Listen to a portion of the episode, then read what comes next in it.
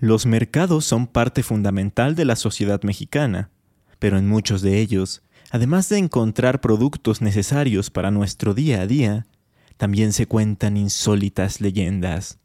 Vamos a conocerlas en este episodio de Leyenda Urbana MX. A través de los años, muchas leyendas urbanas, históricas y de terror le han dado la identidad cultural a México. Semana a semana haremos un recorrido por todas ellas.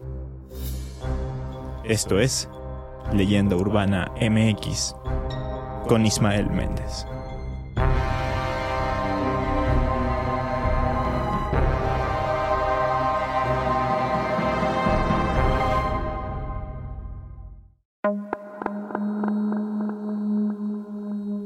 Los mercados son estos lugares públicos con tiendas o puestos de venta donde se comercia todo tipo de cosas, pero en especial alimentos y otros productos de primera necesidad. Todos hemos entrado a algún mercado, y todos tenemos uno cerca de nuestras casas. Sin embargo, hay mercados que se salen de lo común, porque venden cosas prohibidas y extrañas, o porque dentro de sus paredes ocurren cosas que se podrían catalogar como paranormales o sobrenaturales. En esta ocasión quiero hablarles de dichas cosas, pero en un formato de iceberg.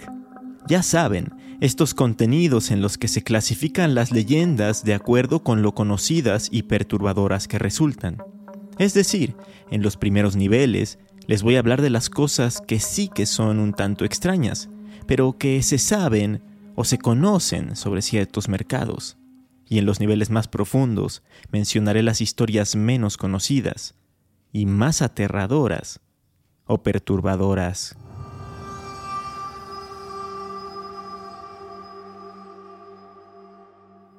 Empecemos, como debe ser, con el primer nivel del iceberg, el más superficial de todos, se podría decir. Y para ello, tenemos que ubicarnos en el centro histórico de la Ciudad de México, específicamente en la calle Ernesto Pujibet, porque ahí se encuentra el famoso Mercado de San Juan, este es uno de los mercados con mayor tradición en la ciudad, pero por lo que es famoso y la razón por la que forma parte de este iceberg es porque en él se vende carne de animales exóticos. Así es, si ustedes lo visitan podrán ver que en sus puestos y locales se ofrece carne de jabalí, de iguana, armadillo, zorrillo, venado, mantarraya e incluso hasta de león, así como lo escuchan. Pero, ¿todo esto es legal? En teoría y por alguna extraña razón, sí lo es, aunque hay algunos locatarios que lo hacen clandestinamente. De hecho, en 2018 la Profepa aseguró más de 67 kilos de carne de animales como cocodrilo, búfalo y ciervo, entre otros pero eso no significa que ya no se venda. Actualmente aún se puede adquirir toda clase de carne, de toda clase de animales salvajes. Los precios, como se podrán imaginar, son bastante altos, aunque hay locales en los que se puede comer un taquito nada más, pero no de este tipo de carnes, sino de arácnidos como alacranes o tarántulas. Eso sí, acompañados de un buen mezcal, para quitarse el mal sabor de boca. Siguiendo con este primer nivel, nos vamos a un mercado del que ya he hablado antes, el mercado de Sonora, ubicado en la colonia Merced Balbuena, también de la Ciudad de México. Y es que ahí se venden toda clase de artículos relacionados con lo místico, lo mágico y lo esotérico. ¿Quieren un amuleto como un ojo de venado para alejar las malas vibras? Ahí lo encuentran. ¿Quieren agua de San Ignacio para hacer algún sucio trabajo? Como diría Nacho Vegas. Ahí lo encuentran. ¿Quieren una veladora que cumpla algún propósito en específico? Adivinaron. Ahí la encuentran. Pero sin lugar a dudas, lo que más llama la atención de los visitantes son los artículos que van más enfocados a la santería o al culto de la Santa Muerte. Pasa que pueden encontrar ropajes ceremoniales, hildes, inciensos, velas y figuras de la propia Santa Muerte. Otras de las cosas que más demanda tienen en este mercado son los productos que se utilizan para atraer al amor, tales como aceites, jabones o lociones. Y por si todo esto fuera poco, también es posible encontrar a personas que hacen amarres y otro tipo de trabajos relacionados.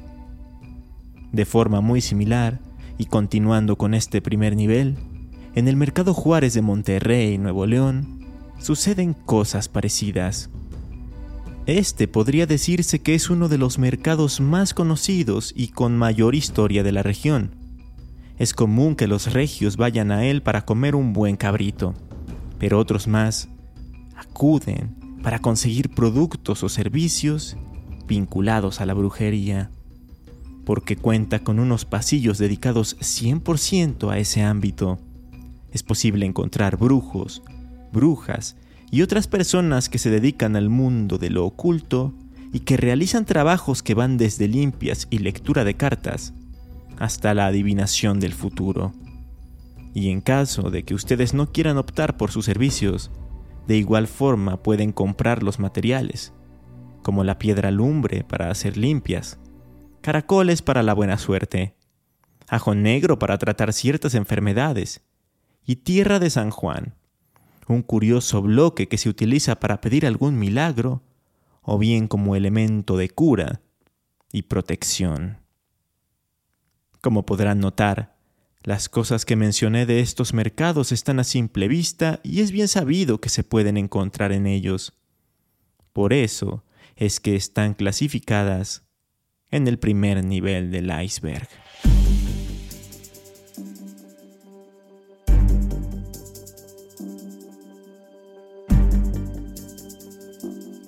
Bajamos un poco más en el iceberg y nos estacionamos en el segundo nivel, para hablar del mercado de la Merced y su ya clásica leyenda urbana de la rata gigante. Por allá de los años 80, muchos de los locatarios de este popular mercado establecido en la alcaldía Venustiano Carranza decían que un roedor de tamaño descomunal vagaba por los pasillos del lugar. Tenían esta teoría porque era común que en las mañanas, cuando llegaban a abrir sus locales, encontraran sus productos comidos. Luego, al poco tiempo, también se fueron avistando cadáveres de gatos y perros con mordidas que parecían haber sido provocadas por una rata. Pero claro, para que esto fuera así, dicha rata tendría que ser enorme. A raíz de estos relatos, se empezó a popularizar la leyenda urbana de que aquel ser que acababa con los productos y los animales de la zona era una rata gigante, una rata del tamaño de un perro grande, que podía roer otro tipo de cosas como utensilios de cerámica o barro, debido a la fuerza que poseía en los dientes. Inclusive existe el relato de una señora que asevera haber visto a dicho animal, pues en una ocasión se había tratado de comer a su hijo. Y aunque en la actualidad ya no se hable tanto de este críptido de mercado, hay quienes aún lo recuerdan y quienes dicen que también llegó a ser visto en las inmediaciones del sistema de transporte colectivo Metro. El segundo punto de este nivel va para el mercado de alimentos más grande de América Latina. Me refiero a la central de abastos, de la Ciudad de México, obviamente, misma que podemos encontrar en Iztapalapa. A este mercado llegan diariamente toneladas de frutas, verduras, carnes, mariscos, hortalizas, abarrotes y demás productos consumibles. Pero lamentablemente, la inseguridad y los grupos criminales han tomado control del mercado. Según Infobae, se registran al menos 23 bandas delincuenciales que operan y se disputan territorios en la central de abastos, además de otros grupos que se encargan de extorsionar vilmente a los locatarios, ya saben, pidiéndoles el infame derecho de piso.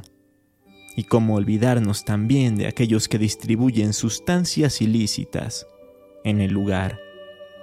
Pero aquí no acaba la cosa, porque en fechas recientes se ha desatado la violencia, ha habido balaceras y ha habido homicidios. Para muestra, en el mes de marzo de este año, 2023, se reportó un triple asesinato en las inmediaciones del mercado, a plena luz del día. Para terminar con este nivel, quiero hablar de las estafas o fraudes en mercados y tianguis, de manera general, porque puede ser víctima de ellas en cualquiera de los que existen en el país. Con esto me refiero a que es posible encontrar puestos o locales en donde te venden cosas de dudosa procedencia. Por poner un ejemplo, puedes encontrar perfumes con precios muy inferiores a los originales, pero la cosa es que son piratas y contienen un montón de sustancias que son nocivas. O cuando te venden cosas sueltas, como detergentes y otros productos de limpieza, corres el riesgo de estar comprando cosas diluidas o caducadas. O de igual manera, se pueden ver sitios en donde te venden celulares y otros productos electrónicos. Pero una de dos, o están dañados y te hacen creer que funcionan a la perfección, o son equipos que fueron robados. Hay historias de personas que fueron asaltadas y posteriormente vieron su teléfono siendo ofrecido en algún mercado.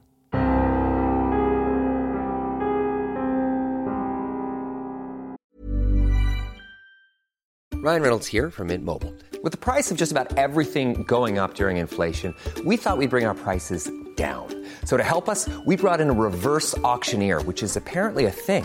Mint Mobile unlimited premium wireless. Ready to get 30, 30, bit to get 30, bit to get 20, 20, 20, bit to get 20, 20, bit to get 15, 15, 15, 15 just 15 bucks a month. So, Give it a try at mintmobile.com/switch. slash $45 up front for 3 months plus taxes and fees. Promo rate for new customers for limited time. Unlimited more than 40 gigabytes per month slows. Full terms at mintmobile.com. Burrow is a furniture company known for timeless design and thoughtful construction and free shipping, and that extends to their outdoor collection. Their outdoor furniture is built to withstand the elements, featuring rust-proof stainless steel hardware, weather-ready teak, and quick-dry foam cushions. For Memorial Day, get 15% off your Burrow purchase at burrow.com slash ACAST and up to 25% off outdoor. That's up to 25% off outdoor furniture at burrow.com slash ACAST.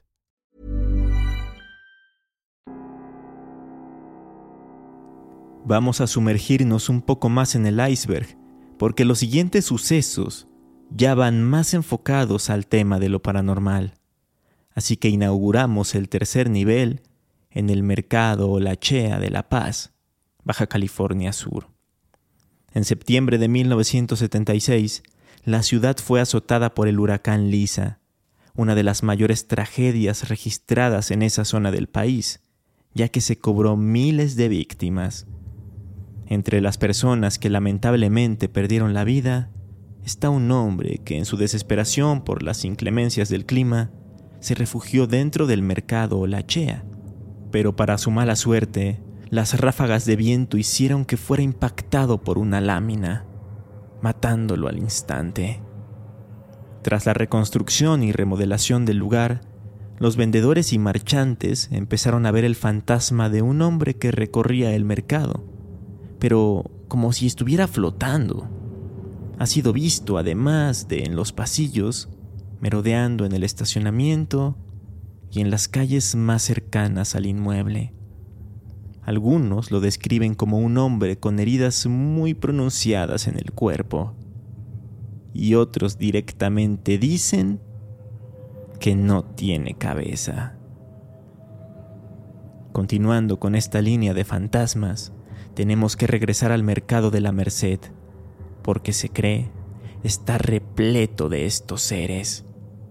Se habla de que hace muchos años entró un ladrón e intentó robarle a la hija de una de las comerciantes, pero fue descubierto, capturado por el resto de los trabajadores y linchado. Fue golpeado hasta la muerte y además le cortaron una mano para exhibirla y que así sirviera de advertencia para el resto de los criminales de la zona. A pesar de tanta brutalidad, apenas viene lo más siniestro. Cuentan las malas lenguas que dicho criminal fue enterrado debajo del mercado y que por eso mucha gente ha visto un espíritu sin mano rondar por los pasillos de la Merced. El otro fantasma más famoso de ahí es el fantasma de Doña Esperanza, una comerciante que murió en extrañas circunstancias dentro del mercado mientras trabajaba. El hecho de morir ahí, en su lugar de trabajo y en el que estaba prácticamente diario, hizo que aún después de ese trágico suceso se le pudiera seguir viendo. No son pocas las personas que se la han encontrado, pero cuando intentan acercarse a ella para preguntarle qué necesita o por qué no puede descansar en paz, ella simplemente desaparece, se desvanece sin dejar rastro alguno. Y para terminar con este nivel repleto de espectros, vamos al mercado de San Juan de Dios en Guadalajara, porque se dice que tiene un alto grado de actividad paranormal. Tanto así que según se relata, la Virgen que hay en las inmediaciones del lugar fue colocada con el objetivo de alejar las presencias de fantasmas y espíritus malignos que se manifiestan todas las noches. Cuentan que si caminas por los pasillos puedes sentir la presencia de alguien que sigue tus pasos pero al voltear no observarás a nadie.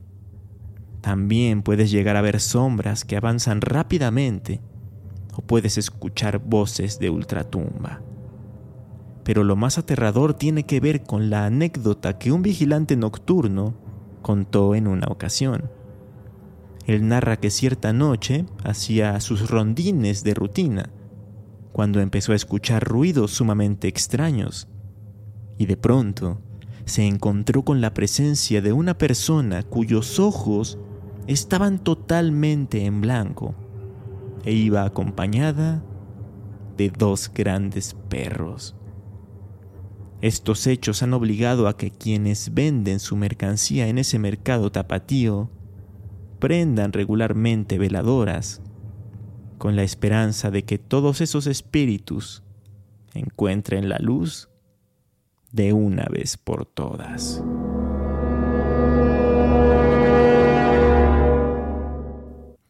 Ahora sí, nos adentramos a lo más turbio del iceberg, al último nivel, al más profundo de todos. Y para esto tengo que mencionar de nueva cuenta al mercado de Sonora, ya que hay leyendas urbanas vinculadas con él y con ciertos rituales y sectas. Yo no conocía como tal este rumor, pero se lo escuché hace poco a mi colega Marlem de Remanchados en un episodio que hizo precisamente de este mercado. El caso es que, según lo que cuenta, en vísperas de Día de Muertos, muchos estudiantes del turno de la tarde de la Prepa 7 de la UNAM, que se encuentra muy cerca del mercado, han llegado a desaparecer. ¿La razón? son raptados por ciertos grupos que operan en el mercado para sacrificarlos en rituales. Y esto se especula porque una vez que son hallados sus cuerpos, en ellos se pueden ver marcas que coinciden con prácticas de brujería, hechicería y magia negra. Complementando esto, me encontré con un comentario en redes sociales de un locatario que comúnmente ha sido testigo de ver cómo grupos de alrededor de cinco personas entran al mercado buscando cosas muy específicas. Platica que en una ocasión uno de estos grupos se le acercó para preguntarle por muñecas.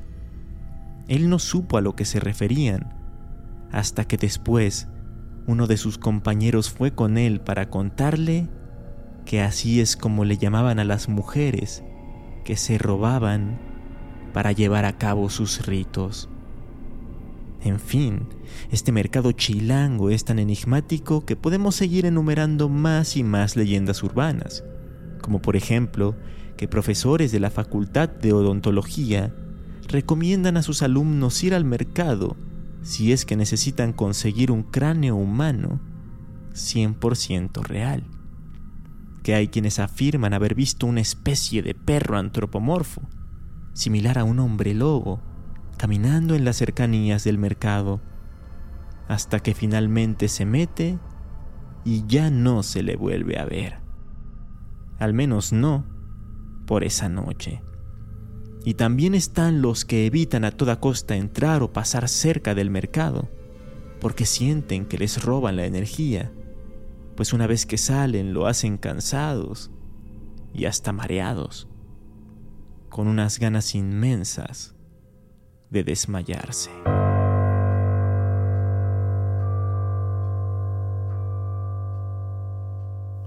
Dejando de lado el mercado de Sonora, y como último punto del iceberg, Existe, o existía más bien, en León, Guanajuato, un mercado rodeado de un gran misterio, el Mercado Hidalgo. De entrada, ese mercado fue construido en el terreno de lo que antes era un panteón, mismo que tuvo que ser desocupado por cuestiones de salubridad pública en el siglo XIX.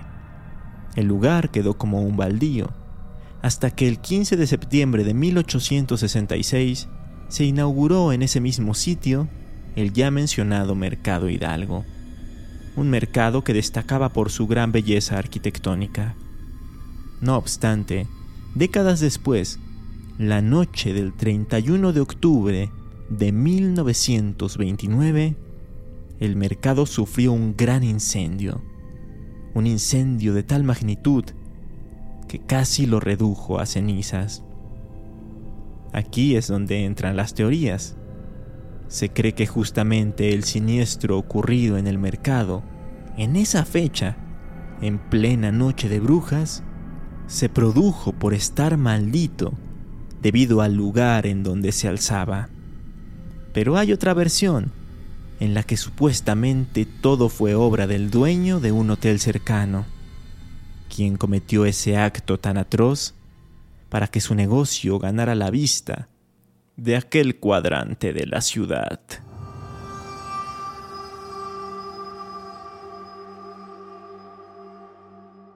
A final de cuentas, hay tantas historias como números de mercados en México. Estoy seguro de que cada uno de ellos tendrá sus leyendas y sus relatos. Así que ahora cuéntenme ustedes las leyendas urbanas que existen en sus mercados locales. Pueden hacerlo a través de redes sociales. Me encuentran como leyenda urbana en Facebook e Instagram o como arroba leyenda UMX en Twitter. Cabe aclarar que yo estructuré este iceberg que escucharon. Entonces, espero que les haya gustado la forma en que clasifiqué las leyendas. Y por cierto, quiero agradecer a Lisette Ortiz, quien me dijo a través de Facebook que hablara del mercado de Sonora comentario que más bien me dio la idea de hablar no solo de ese mercado, sino de muchos otros. Dicho esto, yo me despido, no sin antes recordarles que pueden puntuar el podcast o darle follow en su plataforma preferida, para que no se pierdan ningún episodio. Nos escuchamos el próximo jueves. Hasta entonces.